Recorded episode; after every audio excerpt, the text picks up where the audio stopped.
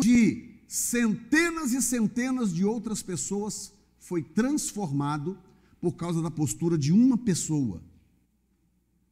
Então, eu quero começar esta mensagem de hoje, que é a mensagem número um, dizendo o seguinte: que a sua postura e a minha postura, ela pode ser um diferencial na vida das pessoas à nossa volta, ela pode tanto causar muita dor às pessoas à minha volta, como ela pode alterar o destino das pessoas à minha volta para melhor. Decisões que eu tomo, coisas que eu faço, a forma como eu decido servir a Deus pode ser um grande diferencial na vida de outras pessoas. Você sabia que tem pessoas nos observando o tempo todo? Tem pessoas nos olhando para saber como que nós vivemos a nossa vida cristã? Pessoas que dependendo do que fazemos na vida, alterará a forma como ela enxerga servir a Jesus e o que é andar com Cristo. Portanto, isso é uma responsabilidade muito grande, muito, muito grande. Você imaginar que, ah, de repente, o seu comportamento e a sua postura pode jogar uma pessoa no inferno, como o seu comportamento e a sua postura pode levar dezenas de pessoas a Cristo. E futuramente você estar morando nas mansões celestiais com o Senhor e você encontrar com o seu vizinho da mansão do lado e saber que ele está lá por sua causa. Que algumas pessoas chegarão até a eternidade com Deus por causa do seu testemunho. Diga comigo a palavra testemunho. Então veja bem, hoje eu quero falar em Neemias 1, 1 de 1 a 4 e eu quero uh, trazer um raciocínio baseado no tema parceiros de Deus. Então, eu vou ler aqui, você pode acompanhar ali se você, se você quiser, logicamente. Neemias capítulo 1, do versículo 1 ao 4, que diz assim: As palavras de Neemias, filho de Acalias, e sucedeu no mês de Kislev, no ano vigésimo, estando eu em Suzã, a fortaleza, que veio Anani, um dos meus irmãos, ele e alguns de Judá, e perguntei-lhes pelos judeus que escaparam e que restaram do cativeiro acerca de Jerusalém e acerca de Jerusalém. E disseram-me: os restantes que não foram levados para o cativeiro, lá na província estão em grande miséria e desprezo e o muro de Jerusalém fendido e as suas portas queimadas a fogo. E sucedeu que, ouvindo eu estas palavras, olha isso. E sucedeu que, ouvindo eu estas palavras, assentei-me e chorei e lamentei por alguns dias. Portanto, não foram dez minutos, não foi uma hora e meia foi por alguns dias e estive o quê? Hein? Jejuando e orando perante o Deus dos céus. Então, eu posso claramente dizer que Neemias, Neemias quando ele reagiu daquela forma, ele estava consciente ou não, ele estava se apresentando como um parceiro de Deus. Então vamos falar um pouco sobre isso, sobre os parceiros de Deus. Quem são os parceiros de Deus? Nós temos os parceiros missionários, né? O que é um parceiro missionário? É um parceiro de Deus. Parceiro de Deus é aquela pessoa que se preocupa com o que Deus se preocupa. Veja bem, se eu e, e eu e o, e o Sandro abrimos uma, uma empresa, nós dois abrimos uma empresa, nos tornamos parceiros de uma empresa de, de fazer uh, roof, que ele trabalha com roof. Nós montamos uma empresa. Ok, eu coloco 10 mil dólares, ele coloca 10 mil dólares, nós começamos a companhia. O fato de eu ter 10 mil dólares no negócio vai fazer com que eu me preocupe com aquilo. Não é verdade? Eu não posso ficar em casa o dia inteiro dormindo, com a perna para cima do sofá, enquanto o Sandro se vira por aí, corre aqui, corre ali, liga para mim: Ó, oh, oh, Jefferson, o negócio não está bom, eu não consegui trabalho nenhum. Ah, não, vai se virando aí, vai se virando aí. Eu estou ocupado aqui com outra coisa. Não, quando você tem uma mentalidade de partner, uma mentalidade de parceiro, sabe o que, que acontece? Você passa a se preocupar com o que aquela pessoa se preocupa. Você passa a ter interesse comum junto com aquela pessoa. Quem está entendendo o que eu estou falando?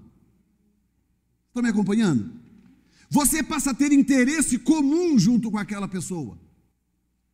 Se a Zandra abre um schedule de casas com a Luciana, 55 casas, o que, que vai acontecer? Elas vão começar a compartilhar as mesmas preocupações. Elas vão compartilhar só o dinheiro? Não, elas vão compartilhar também os problemas, as reclamações das clientes, as preocupações, o vecchio que estourou, o, o pneu do carro que furou. Elas vão ter que começar a compartilhar as situações, as circunstâncias. A preocupação de uma será a preocupação da outra. Concordam comigo, sim ou não? Então veja bem. Primeira coisa que eu quero mostrar para você é que Deus está em busca de parceiros. Aí você pode pensar assim, mas pastor, como assim? Deus não é todo poderoso? Deus não pode todas as coisas, Deus não pode fazer tudo, Deus não é o, o bambambam bam, bam da parada, Deus não pode tudo. Pode. Deus pode absolutamente tudo. Deus é Senhor absoluto, Ele é dono de todas as coisas. Só, só que tem um pequeno detalhe, um pequeno do, detalhe que faz com que Deus saia à procura de parceiros é o fato de que na terra Deus não viola o livre-arbítrio do homem. Deus não viola o seu livre-arbítrio. É por esta razão que o evangelho precisa ser pregado. Deus não vai pegar uma pessoa, apertar o pescoço dela e dizer: Olha, eu sou Deus ou você aceita o meu filho ou morre. Deus não vai fazer isso jamais. Por mais que doa o Senhor ver pessoas se perdendo, Ele jamais fará algo desta natureza. Então o que é que Ele faz? Porque Ele ama, diga comigo, Deus, todos digam, Deus, me ama. E se Ele te ama da forma que você acabou de dizer, e Ele ama, significa que Ele ama também o seu vizinho do lado. Significa que ele ama o irmãozinho que está atrás do banco. Significa que ele ama os irmãozinhos que ficaram em casa por causa do Super Bowl significa que ele ama o seu vizinho da esquerda e da direita, aquele vizinho enjoado que você tem na, na, na, do lado esquerdo da sua casa. Ele ama todas as pessoas. E ele tem uma palavra, ele tem uma mensagem. Deus tem a solução para o que quer que você esteja passando, e Ele tem a solução para o que quer que as pessoas à sua volta estejam passando. Mas Ele precisa que isso chegue ao conhecimento delas. E é aí que vem, talvez, um dos segredos a respeito de Deus. É que no meio de uma multidão, Ele está sempre em busca de pessoas que tenham determinação no coração para mudar o seu próprio destino e para mudar o destino das outras pessoas à sua volta. Escuta bem o que eu vou te falar. Eu estava aconselhando uma pessoa esses dias, eu e a Zandra. Sabe aquelas pessoas que vivem em torno do seu próprio sofrimento? Ah, porque minha vida foi muito difícil, porque meu pai foi muito mal, porque fizeram isso comigo, fizeram aquilo comigo, porque a minha mãe não sei o quê, porque o meu pai não sei o que lá, porque a minha história foi assim, eu sofri isso, eu tive essa agressão, eu passei por essa decepção, eu isso, eu aquilo. A minha vida foi muito sofrida. Aí eu virei para ela e falei assim: eu lembrei de uma história que eu passei aos, sei lá, 13, 14 anos de idade. Eu cresci um menino sem pai Escute bem. A minha mãe era amaziada com meu pai e não podia casar porque ele era casado, ele tinha uma família. A minha mãe conheceu meu pai, se amaziaram e tiveram três filhos, duas irmãs mais velhas do que eu e eu que sou o, o, o, o caçula. Tá? Então eu cresci sem pai, eu via meu pai a cada dois meses, três meses, que aparecia lá em casa de vez em quando, para levar umas merrequinhas, às vezes ainda reclamava. E quando mamãe reclamava que a gente tinha feito uma coisa ou outra, ainda batia nos filhos ainda. Eu cresci numa casa assim. E aí o que, que acontece? À medida que eu fui crescendo, eu fui me tornando um, um, um garoto assim, sabe aquele garoto que vivia pelos cantos e achava que eu não ia dar nada na vida, que ninguém gostava de mim, que não sei o quê, que blá blá blá. Eu cresci, eu, eu estava chegando a um certo ponto, eu cheguei aí aos 13, aos 14 para 15 anos, que foi mais ou menos da época que eu conheci a Zandra, e eu já estava desenvolvendo esse espírito. Só que, para minha sorte, Deus colocou na minha vida um pastor goiano, um homem bravo demais, um camarada de um caráter ilibado, firme, personalidade forte. Deus colocou esse homem na minha vida. E aos 14 para os 15 anos de idade, eu lembro até hoje disto, foi a conversa que mudou a minha vida. E o que, que acontece? Eu vivia pelos cantos, marcava reunião, não ia, chegava atrasado, ficava pelos cantos lá moado. Um dia ele me chamou na sala da casa dele, me sentou lá e falou comigo assim, me chamava, me chamava de beduíno. Falou assim, beduíno, vou te falar uma coisa. Porque dizer que eu parecia com aqueles homens do deserto, que moravam no deserto. Aí ele falou, beduíno, deixa eu te falar uma coisa. Ele falou assim, você sabe quem que está preocupado com o seu sofrimento e com a sua história? Eu falei, não, quem? Ele falou, ninguém. Não tem ninguém preocupado com a sua história. Não tem ninguém que vai perder tempo ou gastar tempo com a sua história, porque você foi sofrido, porque, porque seu pai fez isso, que sua mãe era pobre, que você não tinha isso, você não tinha aquilo e tal. Ele falou assim: olha, ninguém se importa com a história que você tem para contar. Pensa bem, um pastor dizer isso para um menino de 14 para 15 anos de idade. Aí ele pegou e falou assim: Você tem dois caminhos na vida, beduíno. Você continua com pena de si mesmo, com essa cara aí de derrota, com pena de si mesmo, vivendo esta vida que você está vivendo, e daqui a 10, 15, 20 anos você não será nada na vida, ou você se levanta, acredita que Deus tem um plano na sua vida, se levanta, se põe de pé, sacode a poeira e começa a andar em direção a um novo destino. Aí ele virou para mim e falou assim: Você tem duas opções, mas se você quiser andar comigo, você só tem uma porque eu não vou perder tempo com você.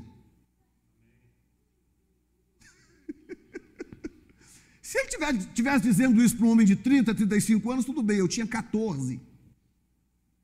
Ele virou para mim e falou assim: se você quiser viver moado pelo canto aí chorando, reclamando que a vida foi má com você, é, é escolha sua, mas eu não vou perder tempo com você, eu não tenho tempo para perder. Agora, se você entender que Deus tem um plano na sua vida e você se levantar, eu vou te discipular e vou fazer de você um homem de Deus. Aos 14 anos de idade, esta foi a conversa que transformou a minha vida. Transformou a minha vida. E eu me submeti àquele homem, comecei a ser discipulado com ele. Você pensa que era moleza? Duro, duro, duro, duro. E aquele homem começou a me discipular. E aquele homem foi o pai que eu não tive. Aquele homem foi o referencial masculino que eu não tinha. E eu comecei a crescer, comecei a desenvolver caráter, comecei a entender o que era retidão, o que era verdade. Comecei a crescer com essa mentalidade. Resultado, por causa desta conversa, ao longo da nossa trajetória aí, 36 para 37 anos de ministério, quantas pessoas foram transformadas através da minha instrumentalidade? Através daquilo que eu preguei, daquilo que eu ensinei, daquilo que eu vivi, quantas pessoas foram transformadas? Mas sabe o que eu poderia ter me transformado? Eu poderia ter me transformado no que alguns amigos meus lá da infância se tornaram. Eu lembro claramente, pouco antes de vir para a América, quando eu estava para vir para a América, inclusive, porque eu estava vindo para a América, a minha mãe, que partiu para o Senhor agora um mês e pouco atrás, virou para mim e falou assim: Meu filho, vamos voltar lá na. chamava Rua do Lixo, para você ter, ter uma ideia da dimensão do problema. A rua que eu cresci, Rua do Lixo. Por quê, pastor? Tinha muito lixo pelas ruas? Não, é porque é onde morava a escória, e eles chamavam de lixo. Eu cresci nesta rua, Rua do Lixo. Todo fim de semana tinha uma briga, ou alguém era esfaqueado, ou alguém tomava um tiro. Todo fim de semana. Aí a minha mãe falou assim: vamos, vamos voltar lá na Rua do Lixo, porque a, a dona Fulana, Ciclana, citou o nome de algumas pessoas, queria tanto te ver, porque isso já tinha o quê? Tinha, tinha uns 15, 20 anos que eu tinha, que eu, que eu que eu não tinha voltado lá mais já estava casado com as Andas, já era pai do Diego e já pastoreava essa igreja aí com 800, 900 pessoas, aos 20 26 anos de idade. 20, nessa época era, era, mais, porque quando a gente estava quase saindo de lá, né? Então eu estava com 35 anos, 34, 35 anos de idade. De um lugar que eu saí aos 15 para 16. Então nós estamos falando em 15, 16 anos de diferença. E aí eu fui com a minha mãe lá, porque algumas pessoas queriam me ver, e eu fui com a minha mãe lá, voltei. E cheguei na casa de uma família que morava quase em frente da minha casa, e um, e um, e um rapaz que era amigo meu, chamado Virgílio. Era amigo meu, a gente vivia lá soltando pipa, de, de, da época de garoto, só que ele era uns três ou quatro anos mais velho do que eu. Então, quando eu tinha lá 12, 11, 12, ele estava lá com seus 15, 16 por aí. O Virgílio cresceu comigo lá, nós crescemos juntos. E quando eu cheguei lá, na, na casa que, que ah, encontrei com a mãe dele, ela muito doente e tal. Ah, ah o Virgílio está aí, ele quer te ver. Veio o Virgílio. Quando eu olhei para o Virgílio, eu quase caí de costa. Aquele rapaz que cresceu comigo, com a perna dessa grossura de, de trombose, de tanta cachaça, magro, sem os dentes a pele toda manchada de droga e, e bebida, e, e, eu, e, ele veio andando na minha direção assim, meio sem graça assim, tampando a boca, aí, aí me chamavam lá de Jefinho, falou, ô Jefinho, Jefinho, você rapaz e tal, e eu fiquei olhando assim, e ele veio andando na minha direção, aí a, a dona, como é que era o nome dela, meu Deus, dona esqueci o nome da mãe dele. Ela, ela virou para o Virgílio e falou assim: Virgílio, olha como que o Jefinho está bonito. E eu já casado, pai do Diego e pastoreando uma igreja com 800 pessoas. E olhando para aquele amigo meu que cresceu do meu lado, todo destruído. Destruído. Com menos de 40 anos de idade. E no dia que eu olhei aquilo, que eu olhei para aquela cena e vi, dentro de mim eu ouvi uma vozinha suave que eu sei de quem é, do Espírito Santo de Deus, dizendo para mim assim: lembra do que o teu pastor te disse quando você tinha 14 anos de idade? Esse seria o seu destino se você tivesse vivido o tipo de vida que você estava vivendo. Uma vida miserável, com pena de si mesmo, sofredor, onde você é vítima do universo. Deixa eu te falar uma coisa, olhem para mim aqui. O diabo tem o maior prazer de tornar você numa vítima, de fazer com que você se sinta vítima, porque esta é a forma que ele tem de impedir que você veja o tamanho do teu potencial. O diabo tem medo do teu potencial. Meu Deus. Medo enquanto você fica se sentindo ah, sabe, o, o cavalo do bandido, o diabo tem medo de que você descubra o seu potencial, quem você realmente é e o plano grandioso que Deus tem na tua vida. Tem uma coisa que o diabo tem medo, é que isto aconteça. Quem está me entendendo? Por que, que Deus está procurando parceiros, irmãos? Por que, que Deus está em busca de parceiros? Porque parceiros se importam. Eu vou me importar com a nossa companhia de roof, porque parceiros se importam. Elas vão se importar com a companhia de limpeza, parceiros se importam. Nem que seja uma parceria boba agora, né? Eu e o Cristo estamos fazendo uma parceria num trabalho lá em Lowell, um trabalho, mas a preocupação é mútua, e-mail para lá, e-mail para cá, pergunta, e agora como é que vai ser? O envolvimento é intenso, porque parceiros se importam. Agora pergunta se empregado se importa. Empregado não quer saber. Empregado não quer saber quanto tempo vai durar o trabalho, se, se, se sabe quantas horas ele tem que trabalhar por dia, se tem dinheiro para pagar. Funcionário não quer saber, mas parceiros se importam. Quem está entendendo? Diga, Deus quer parceiro e não apenas servo, porque servo não se importa mas parceiros se importam. Parceiros se importam.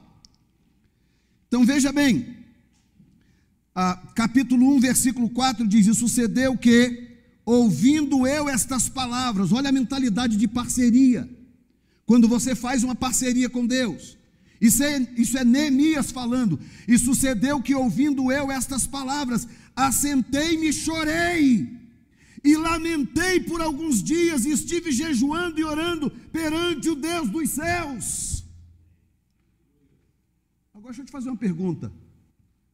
70 anos que a cidade estava destruída. Você acha que esta foi a primeira vez que alguém recebeu um relatório de Judá dizendo que Judá estava destruída? Em 70 anos? Será que Neemias foi o único em 70 anos que ouviu alguém dizer: Ó, oh, Judá está destruído, a cidade está destruída, os muros estão destruídos, o povo está em grande miséria? Eu posso garantir para você que não, mas sabe qual é a diferença? A diferença é o seguinte: é que alguns, ao longo da história, ouviram isto ouviram algo dessa natureza, é, paciência, fazer o quê? Nós estamos aqui também cativos, todo mundo preso. É, nossos pais pecaram, não é? é? Deus puniu o povo, né? Paciência, quem sabe um dia Deus fará alguma coisa.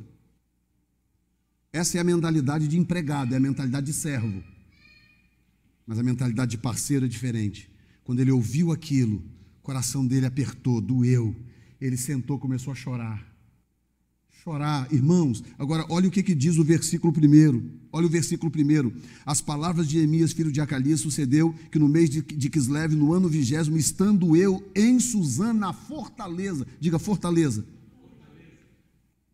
Se tinha um cara que estava bem, era Neemias. Ele era copeiro do rei, era, ele era amigo do rei, copeiro do rei, ele estava bem na fita. Ah, mas chegou a notícia que Judá está destruída. Paciência, fazer o quê? Não, eu vou orar por eles, eu vou orar por eles.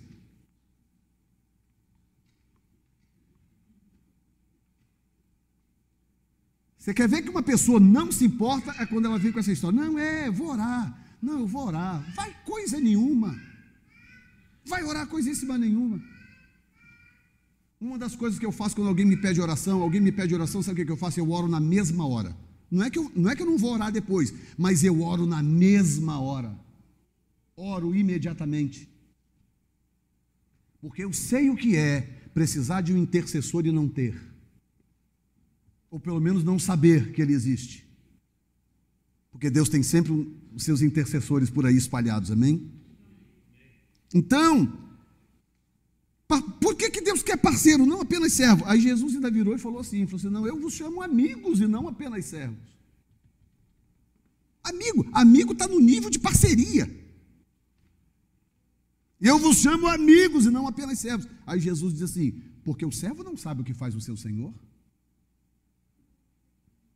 E Jesus estava abrindo o leque da sua vida e da sua missão para os seus amigos, seus discípulos. Digam graças a Deus. Segundo lugar, veja bem, esta relação de parceria do homem com Deus é interessante porque há um favor reservado aos parceiros de Deus. Há um favor, escute bem o que eu vou dizer para você aqui. Há um favor que Deus reserva só para parceiros. Se tudo que você quer ser é servo de Deus, eu quero ser servo de Deus, pastor. Vim na igreja de vez em quando, eu dou meu dízimo, pastor, fica tranquilo, toda semana eu vou dar o meu dízimo, eu venho, tomo a ceia uma vez por mês, está tudo ok, pastor, eu quero ser servo de Deus. Ok, está ótimo, está tranquilo, está tranquilo. No dia do som da última trombeta, você vai subir, você vai ser arrebatado. Porque o Senhor, a salvação é pela graça. Agora, em compensação, você vai passar a sua vida inteira assistindo o favor de Deus sendo derramado na vida de algumas pessoas e você não consegue entender por quê. Por que, que Deus abençoa tanto fulano? Por que, que Deus abençoa tanto ciclano? Por que, que é um favor de Deus na vida daquele e daquela e eu não consigo? Porque há um favor de Deus especial para quem tem coração de parceiro para quem se preocupa com as preocupações de Deus. Para quem se preocupa. Pastor, Deus tem preocupações? Isso não é uma heresia, não, pastor. Deus tem preocupações. E não são preocupações pessoais da eternidade dele. Não, são preocupações é, é, referentes a, aos problemas que nós lhe causamos. Lá, em, lá em, em, em, Isaías, no começo do livro de Isaías, o Senhor aparece dizendo: A quem enviarei? Quem há de ir por nós? Olha a preocupação de Deus. Quem enviarei? Quem há de ir por nós? Porque Deus não estava procurando apenas um servo, para dizer, vai lá, faça isso, vai lá, faça aquilo. Não, ele estava procurando alguém que se importasse. Alguém que se importasse.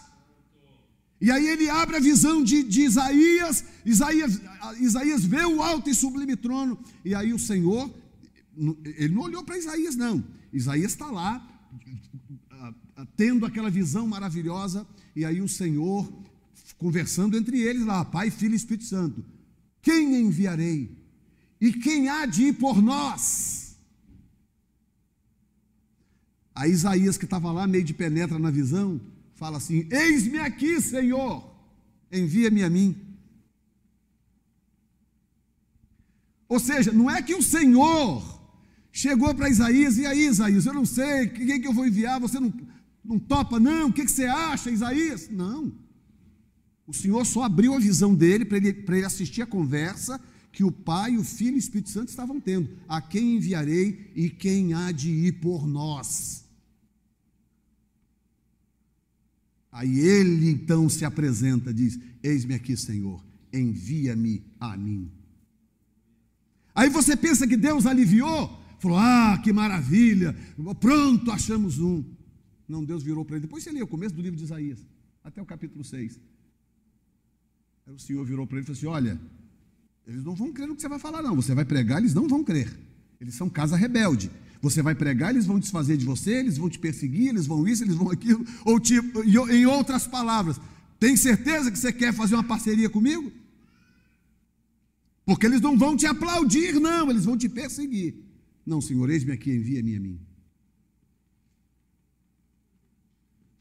O parceiro, ele tem essa consciência de que ele tem uma, ele tem uma relação direta com Deus, e porque ele tem uma, uma relação com Deus, ele é alvo de um favor divino que só é dado para parceiros, só para quem se importa.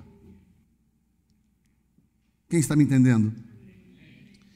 Olha bem, Neemias 2,4. E o rei me disse: Olha o favor, que me pedes agora? Então eu orei ao Deus dos céus. Por favor, você sabe o que é o rei? Um rei perguntar para você: o que você quer que eu te faça? O que você precisa? O rei tem que ter favor de Deus. Diga comigo: favor de Deus. Favor de Deus. Sabe o que é o, sabe o que o favor faz? O favor quebra o coração do outro. Escute bem o que eu vou te falar. Quando há favor de Deus, na sua vida, o coração do outro é quebrado a seu favor. Por isso que as coisas acontecem com mais facilidade, porque Deus começa a quebrantar o coração do outro a teu favor. Aí é uma porta que abre, é um contrato que só você fecha, é algo que só você consegue. Você pede um preço mais alto do que os outros, e é para você que Deus dá. Aleluia! Porque favor, favor, favor. E olha que coisa linda quando você sabe que Deus está trabalhando a teu favor. Deus está trabalhando a teu favor. Na, naquela batalha, famosa batalha de Josafá, quando o Senhor vira para ele e fala assim: Josafá, nesta peleja não tereis que pelejar. Está em pé, está quieto e vede o livramento do Senhor. Sabe quando você vê lá o inimigo está armado para descer o morro, aí o Senhor fala assim: não se preocupe, fique quieto, não se mexa. Esta batalha não é sua, esta batalha é minha. Fique quieto e veja o livramento do Senhor. E aí o inimigo desce com uma fúria tremenda e o Senhor vai lá e confunde todos eles e abate todos eles, porque há favor sobre a tua vida e sobre a tua casa. Digam graças a Deus. Uh, Jesus. Aí o que, que acontece? Nós esbarramos em algo que é extremamente extraordinário, que é a autoridade do rei. Porque escuta bem, olha bem, Neemias sentiu, chorou, chorou pelo povo e tal, mas Neemias não tinha, Neemias não tinha poder de decisão, Neemias não podia fazer nada por si mesmo. Aí é aí que entra a autoridade do rei. E a autoridade do rei faz uma diferença muito grande. E nessa experiência de Neemias, o que, que acontece? O rei compartilha da sua autoridade com quem tem intimidade. Diga comigo assim: a autoridade do rei não é para qualquer um. Ah, não é mesmo. A autoridade do rei é para quem tem intimidade com o rei. E o que, que acontece? Neemias estava lá todo dia com um copinho de vinho entregando na mão do rei. E outra coisa, sabe como é que funcionava naquela época, né? Ele colocava o, o, o, o vinho na taça, diante do rei, bebia primeiro, engolia, esperava uns minutinhos e entregava para o rei. Era assim que se impedia que o rei fosse envenenado. Então, em outras palavras, Neemias não era só um homem de confiança, Neemias era o homem que colocava a sua vida na linha para que a vida do rei não fosse ameaçada. Intimidade. Por isso que o, o rei percebeu, Neemias está lá, depois de ter chorado e jejuado vários dias, como diz o texto, Neemias estava lá ah, tentando trabalhar, servir o rei, mas eles eram amigos. O rei olhou e falou: Não, o que está que que tá acontecendo com você? Você não está doente? Porque se tivesse doente não podia estar ali, era contra a lei. Ninguém doente podia servir ao rei. Porque naquela época pegava um vírus, se eu e a Zandra vivêssemos aí há dois mil anos atrás, pegássemos o vírus que nós pegamos aí há duas semanas atrás, já estávamos mortos. Porque hoje em dia, tanta, tanto remedinho fácil aí, né? Não sei o que lá, comprou um remedinho, um Terraflu, não sei o que lá, um nighttime, um daytime, por aí vai. A gente vai bombardeando essas doencinhas aí, esses vírusinhos, né? Mas imagina aí há três mil anos atrás, quando não havia remédio para nada. Como é que se impedia que o rei adoecesse? Impedindo que qualquer pessoa doente se aproximasse dele.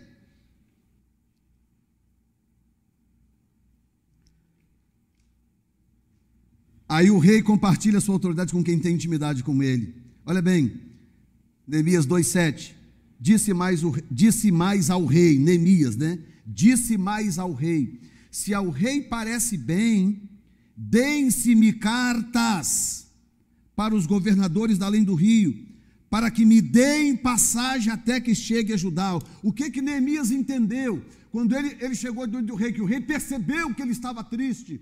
O rei falou: O que está acontecendo? Ele falou: ah, Eu descobri que a cidade dos meus pais, lá onde estão os sepulcros dos meus pais, continua destruída, os muros estão destruídos, o povo está em grande miséria. Como que eu não estaria triste? Aí vem o favor. Aí o rei vira e fala assim: Que queres que eu te faça? Aí Neemias orou e falou: Me envie ajudar. Deixa eu ir ajudar. Deixa eu ir lá ajudar o meu povo. Olha a mentalidade de parceria com Deus. Aí o rei deixou, ok, então, perfeitamente, vá. Ora, mas quem era Neemias? Neemias não era ninguém. Neemias sabia, escute bem, Neemias sabia que a autoridade dele, Neemias, não era o suficiente para abrir caminhos até chegar a Jerusalém. Ele precisava da autoridade do rei. Ah, meu irmão, você não sabe o tanto que eu lamento de saber que alguns não estão aqui hoje para poder entender uma coisa: o poder da autoridade do rei. Quando as pessoas à tua volta sabem que você tem a autoridade do rei. Aí Neemias, que não era bobo nem nada, disse assim: Não, majestade, obrigado, vou sim. Mas será que você poderia me dar umas cartas? Que eram selos, né? Eram, eram cartas mesmo, mas em forma de selo, do rei dizendo: Olha, Neemias está debaixo da minha autoridade. Neemias está, está cumprindo esta missão com a minha autoridade. E você pensa que ah, o diabo teme a sua autoridade? Não, ele teme a autoridade do Pai que está sobre você. É a autoridade de Deus que está sobre você. Quem está entendendo? E aí o que, que acontece? Nós não podemos confundir poder com autoridade. Escute bem. Me dê 20, 30 segundos de atenção agora, total. Escute o que eu vou te explicar. Não confunda poder com autoridade. Poder, muitas vezes, pode ser fruto do seu talento. Dom gera poder. Eu, eu tenho alguns dons. Eu tenho o dom da palavra, eu sei cantar, sei tocar, eu falo três línguas, eu tenho dons. O que, que acontece? Esses dons geram poder. Eu posso muito bem pregar, orar, cantar, sem nenhuma comunhão com Deus. Eu não preciso de comunhão com Deus para pregar, para cantar, para orar, para evangelizar, para impressionar. Não preciso. Eu posso usar os meus talentos. Agora, quando chega diante de Satanás, quando chega diante do inimigo, só poder não resolve, porque Satanás teme a autoridade de Deus. E agora escute bem o segredo: poder pode ser fruto do meu talento, mas autoridade só vem com intimidade com Deus. Só com intimidade. A autoridade que eu tenho hoje, eu, Jefferson Neto, a autoridade que eu tenho hoje, não tem nada a ver com o meu talento, não tem nada a ver com o meu título pastoral, não tem nada a ver com o fato de eu ser pastor de uma igreja, não tem nada a ver com o fato de eu pregar, conhecer a Bíblia, nada disso. A autoridade espiritual que eu tenho hoje tem a ver com o meu contato constante e permanente com Ele. O meu contato com Ele gera uma autoridade que quando eu falo no mundo espiritual, a minha voz tem poder no mundo espiritual, gerado pela autoridade que é fruto da minha intimidade com Ele. E olha, eu vou dizer para você, houve uma época no meu ministério que eu entendi isso tão mal entendido, tão mal entendido. Quantas vezes eu preguei para multidões, preguei para muita gente, pregava, orava, as pessoas eram curadas e tal, e eu achava que eu estava abafando. E houve uma época que eu orei muito, eu tinha uma vida de oração muito tremenda, mas depois aquilo foi passando, passando, fui distraindo, distraindo, distraindo, distraindo, foi passando, passando, passando, eu fui perdendo o contato com ele, mas eu continuava fazendo as mesmas coisas e, e, e produzia os mesmos efeitos. E aí eu caí na ilusão de achar que porque aquilo estava produzindo os mesmos efeitos, Deus estava aprovando tudo. E nem sempre Deus está aprovando tudo. Aí um dia eu ouvi uma palavra do falecido pastor Miles Monroe, que disse o seguinte: olha bem, deixa eu dizer uma coisa. Deus, Deus te ama tanto, tanto, Deus ama tanto você, você a pessoa, que Ele é capaz de te tirar tudo só para ter você. Ele é capaz de te despir, arrancar tudo que você tem, só para não perder a sua alma, de tanto que ele te ama. E muitas vezes nós nos deixamos levar porque está tudo bem, temos uma casa boa, um bom trabalho, não sei o que lá, bebê, bebê, saúde está ok. A gente vai, a gente vai deixando que essas coisas vão nos, vão nos ah, alimentando o nosso ego e aquilo vai causando aquela sensação de que está tudo bem, de que Deus está aprovando tudo o que eu faço, a forma como eu vivo e etc. Nem sempre isto é verdade. Nem sempre isto é verdade. O homem, o homem que Jesus mais elogiou, nenhum outro homem na face da terra foi mais elogiado do que João Batista. E ele não tinha casa, ele não tinha nem roupa, ele vestia pele de camelo. Não tinha casa, não tinha roupa bonita para ir numa festa morava no deserto, devia viver numa caatinga sem fim. Pensa bem, no deserto, um calorão tremendo, vestindo roupa de camelo. Tomava banho de quando em quando, não tenho a menor ideia. Um homem que não tinha vida social, um homem, e foi o homem que Jesus mais elogiou. Disse: aquele lá é o maior. Está vendo aquele lá? Aquele é o maior dentre os nascidos de mulher.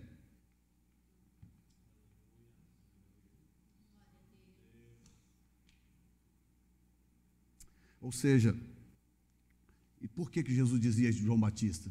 Porque foi um homem que nasceu com um propósito e jamais fugiu do seu propósito. Jamais fugiu do seu propósito. E vivia nos desertos da vida, ajoelhado em algum canto por aí, buscando a Deus, orando a Deus, porque ele sabia que tinha um propósito. E sabe qual foi o ápice do sucesso do seu propósito? Perder a cabeça. Cortaram-lhe a cabeça. Esse foi o ápice do seu sucesso. Aí Jesus disse: dentre os nascidos de mulher, ninguém é maior do que João Batista. Então, pensa aí em alguém que você acha que foi grande. Pensa aí num grande evangelista. Pensa aí no, no, no Billy Graham, num Benny Hinn da vida. Pensa em quem você quiser. Jesus diz: dentre os nascidos de mulher, nunca houve alguém maior do que João Batista. Um homem que vivia debaixo da autoridade de Deus. E era uma autoridade que era resultado da sua comunhão com Ele. Você quer ter autoridade com Deus? Quero. Então você precisa viver em comunhão com Deus e tem que ser constante, tem que ser permanente. Digam graças a Deus. Digam graças a Deus. Uh. Ok, por que, que o inimigo teme os que buscam a Deus? Qual é o. Por que que. Deixa eu colocar dessa forma. Por que, que o diabo não tem medo dos seus talentos? Por que, que o diabo não tem medo dos meus talentos? Por que, que o problema do diabo não são os meus talentos? Porque ele sabe que não importa o quão talentoso eu seja, se eu não tiver na minha intimidade um relacionamento com Deus, os estragos que eu posso causar ao reino das trevas são só aparentes. Não há estrago real. Não há. Agora, o estrago é real, é legítimo quando eu tenho comunhão com Ele, quando eu, quando eu vivo em, em real contato com Ele. Quem está me entendendo? Olha só Neemias 2,10. O que ouvindo Sambalate, o Oronita e Tobias, o servo Amonita, lhe desagradou com grande agrado que alguém viesse a procurar o bem dos filhos de Israel. Opa! Quando Neemias pegou as cartas do rei,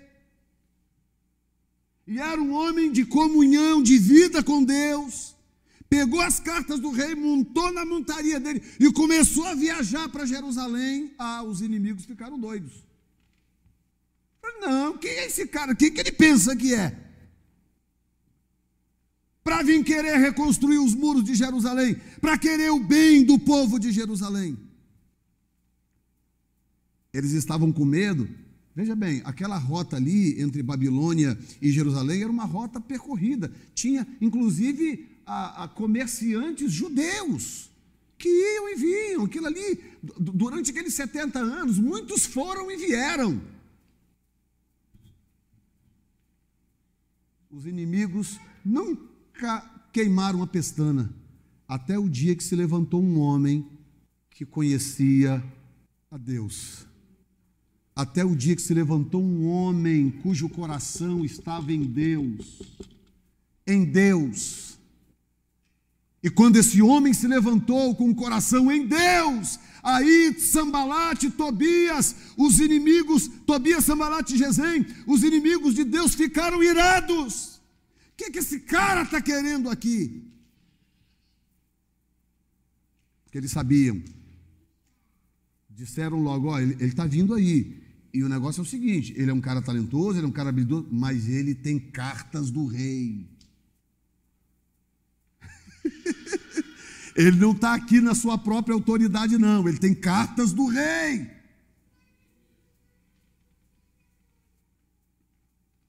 Eu profetizo cartas do rei na sua vida. Eu profetizo cartas do rei na sua vida. No teu trabalho, na tua profissão, na, na condução da tua família. Eu, eu, eu declaro cartas do rei na tua vida. E outra coisa, a autoridade do rei na vida de alguém é algo visível no mundo espiritual. Visível visível, digam graças a Deus. Uh, Jesus. Ê, Sambalate, agora ficou preocupado, né? Ficou preocupado. É, por quê? Porque esse homem está vindo aí e ele tem cartas do rei. Esse cara é diferente. Esse cara tem relacionamentos com o rei. E nós vamos ver um pouco mais para frente como que Neemias, como que Neemias lidou com essa situação, como que ele se comportou quando ele começou a ser provocado, perseguido, quando tentaram mudar o foco dele. Qual é o foco, o seu foco?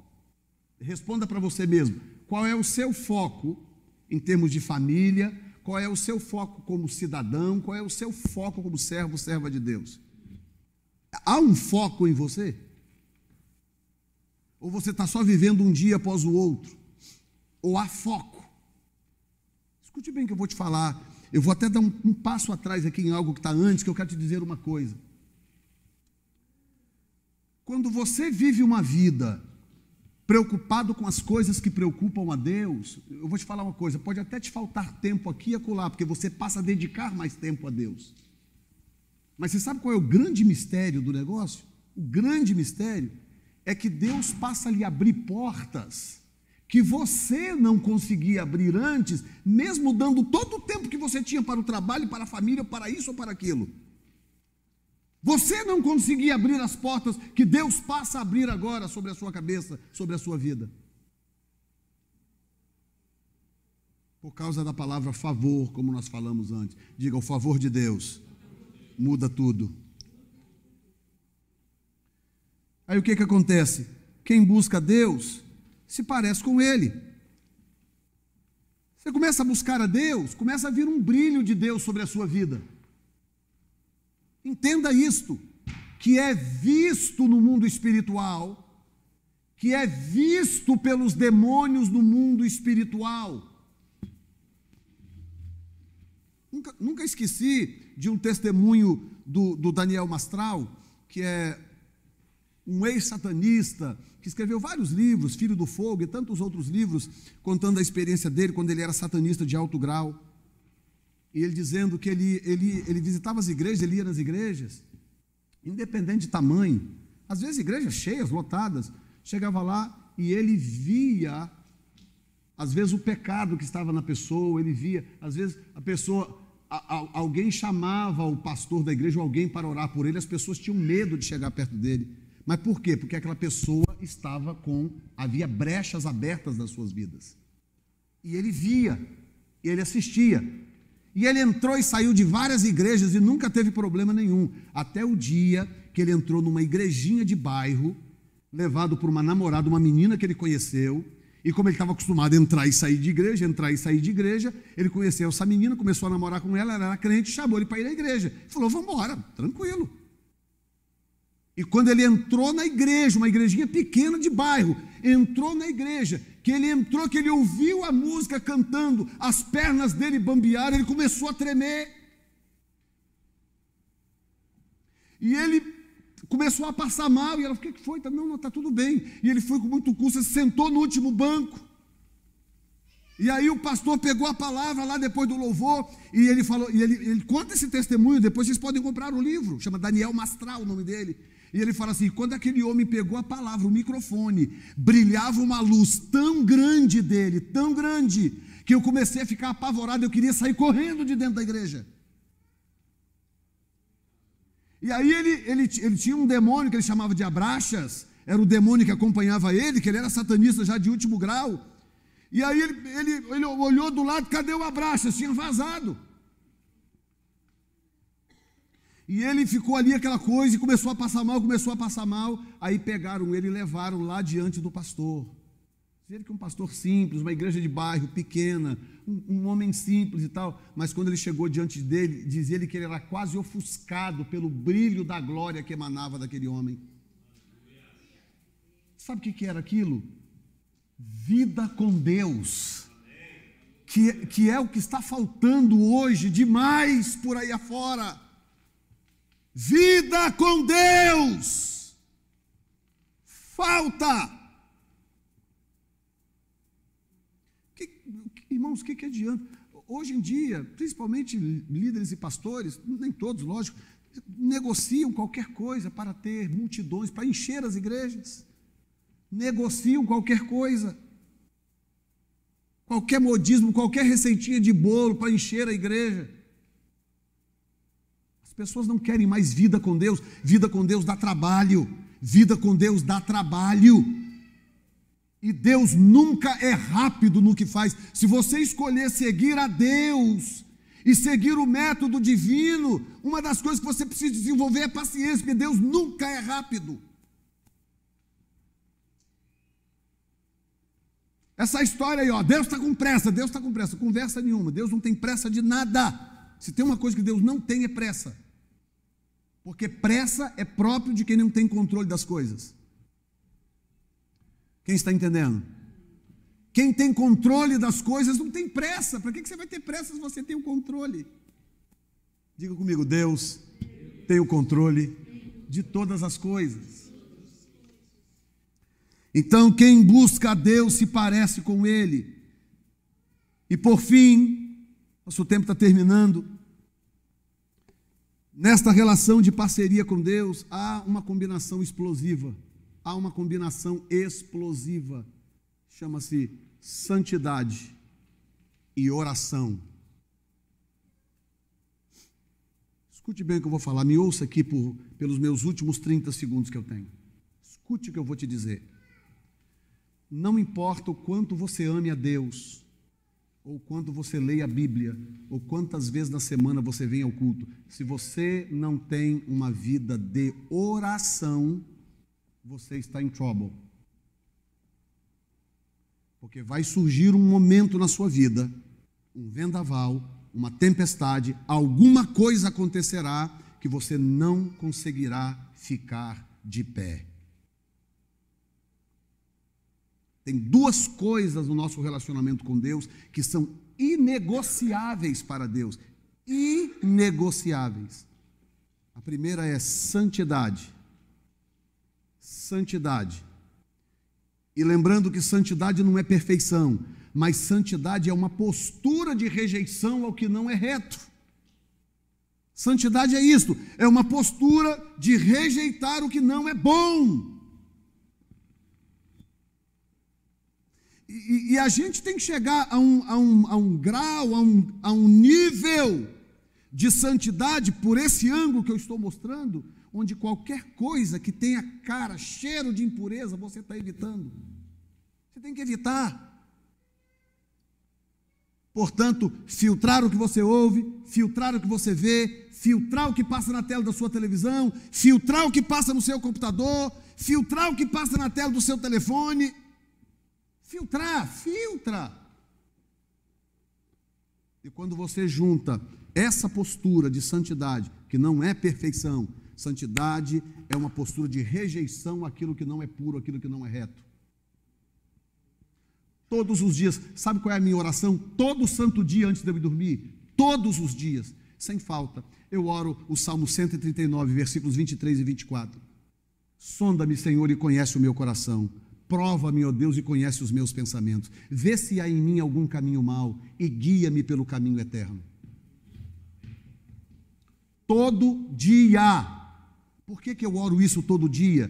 porque alguma coisa pode ter me escapado, alguma coisa pode ter passado, alguma coisa pode ter, eu posso ter distraído com alguma coisa. E quando eu chego no final do dia, eu venho diante de Deus e falo: Senhor, passa os teus olhos no meu coração, sonda os meus pensamentos, vê se há em mim algum caminho mau, Senhor, e guia-me pelo caminho eterno. Agora, é tão bom, é tão bom quando você chega no final do dia e você pode dizer o que Jesus disse: Aí está o príncipe deste mundo e ele não tem nada em mim. Quando você chega no fim do dia, você vai botar sua cabeça no travesseiro e você sabe, Satanás não tem uma só legalidade contra mim hoje, nenhuma. Porque qualquer brechinha boba que eu tenha desapercebidamente aberta, eu fecho imediatamente imediatamente. Porque eu não, não dou, não quero dar a ele, não dou a ele, inclusive porque eu já aprendi com erros do passado. Eu não vou dar a ele o direito de botar a pata suja dele na minha vida, na minha casa, na minha família, nas minhas finanças, ou seja lá o que for. Não dou, não dê você também.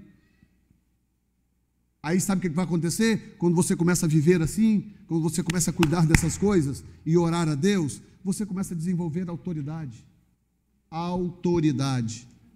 Quando eu oro, eu sei que sou ouvido. Quando eu ministro, quando eu repreendo, eu sei que eu estou sendo ouvido. Não preciso ter medo dele, não preciso fugir dele, não preciso ter medo de doença, de enfermidade, de problema, seja lá o que for. Não preciso, por quê? A autoridade está intacta. Por causa do meu relacionamento com ele que está intacto. Digam graças a Deus. E aí eu oro, oro por todos vocês, oro pela cidade, oro, oro, oro. Sabe por quê? Porque eu me preocupo. Quem é parceiro se preocupa. Quem é parceiro se preocupa. Eu me preocupo como, como, como está o bem-estar de um, do outro, aquela família, aquela que está passando necessidade, aquela família que não tem o que comer. Eu me preocupo, eu me preocupo. Parceiros se preocupam. Amém? E vou te dizer uma coisa: Deus tem prazer de prosperar parceiros. Ah, como Deus tem prazer de prosperar parceiros. Porque Ele sabe que Ele prosperando você, na proporção dele, dele, não tem a ver com riqueza. Riqueza é outra história. Eu, eu, eu me refiro à prosperidade, é o, é o bem-estar da prosperidade, tanto na área financeira como em todas as demais áreas da vida. Ele, quer, ele tem prazer em te prosperar. Por quê? Porque ele sabe, você é parceiro, você se preocupa com o que ele se preocupa. Coloque-se de pé neste momento.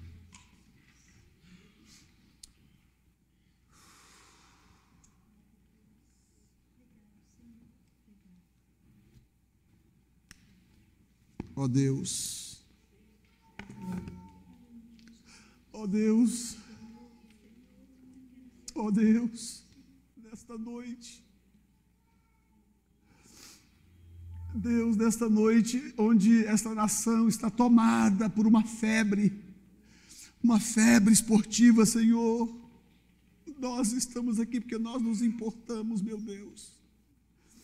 Nós nos importamos, Senhor, porque não há nada mais importante do que, do que, do que aquilo que importa para Ti, Senhor.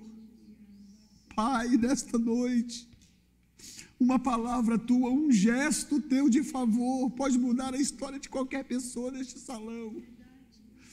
Pai, uma postura tua, meu Deus, uma palavra dos teus lábios pode mudar a história de uma família, Senhor. Pode mudar a história desta cidade, meu Deus. Quando pessoas que se importam, meu Pai, se apresentam a Ti diante da Tua presença, ó Deus, como Neemias, que quando recebeu aquele relatório chorou, Senhor.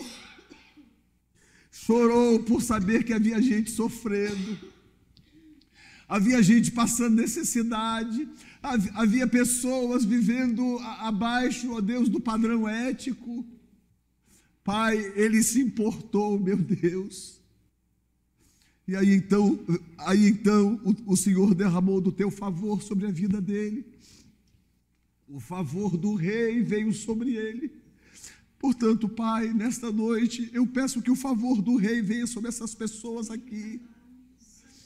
Pai, o favor do rei sobre essas vidas, meu Pai, sobre essas pessoas, essas famílias aqui, Senhor. Pai, sobre a vida profissional de cada um, meu Deus, em nome de Jesus Cristo de Nazaré.